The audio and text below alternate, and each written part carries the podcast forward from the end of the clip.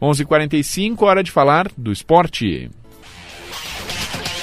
Destaques da dupla Grenal e dupla Caju. A gente começa com o Paixão Caju. Eduardo Costa, bom dia. Bom dia, Alessandro, e a todos que acompanham o Chamada Geral aqui na Gaúcha. Nesta quinta-feira, estamos chegando no final de semana, dois jogos da dupla Caju e vamos trazer as informações do Caxias.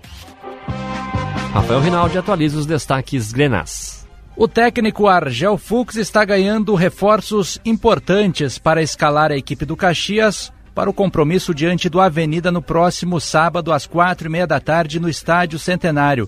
Isso porque três jogadores que ficaram de fora dos últimos jogos, incluindo o clássico Caju, voltaram a trabalhar normalmente e são opções para este confronto.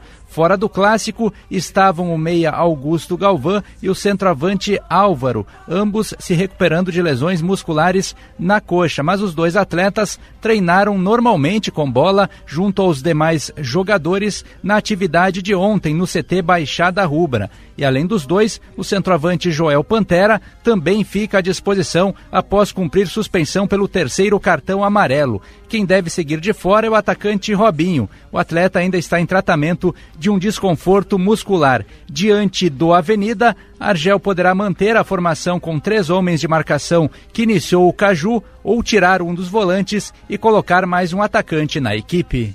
Valeu, Rinaldi. Mais informações no Pioneiro em GZH. Agora as informações do Juventude. Tiago Nunes traz os destaques alviverdes.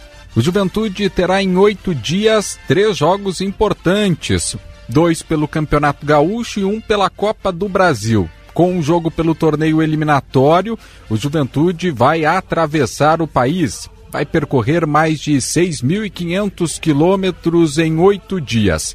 O deslocamento começa na quinta-feira, depois do treinamento da tarde, com a ida da delegação para a cidade de Pelotas. O time de Roger Machado vai finalizar a preparação para encarar o Brasil na sexta-feira na zona sul do estado. No sábado, às quatro e meia da tarde, o Juventude encara o Chavante em busca de uma vitória para se firmar ainda mais na terceira posição do Campeonato Gaúcho.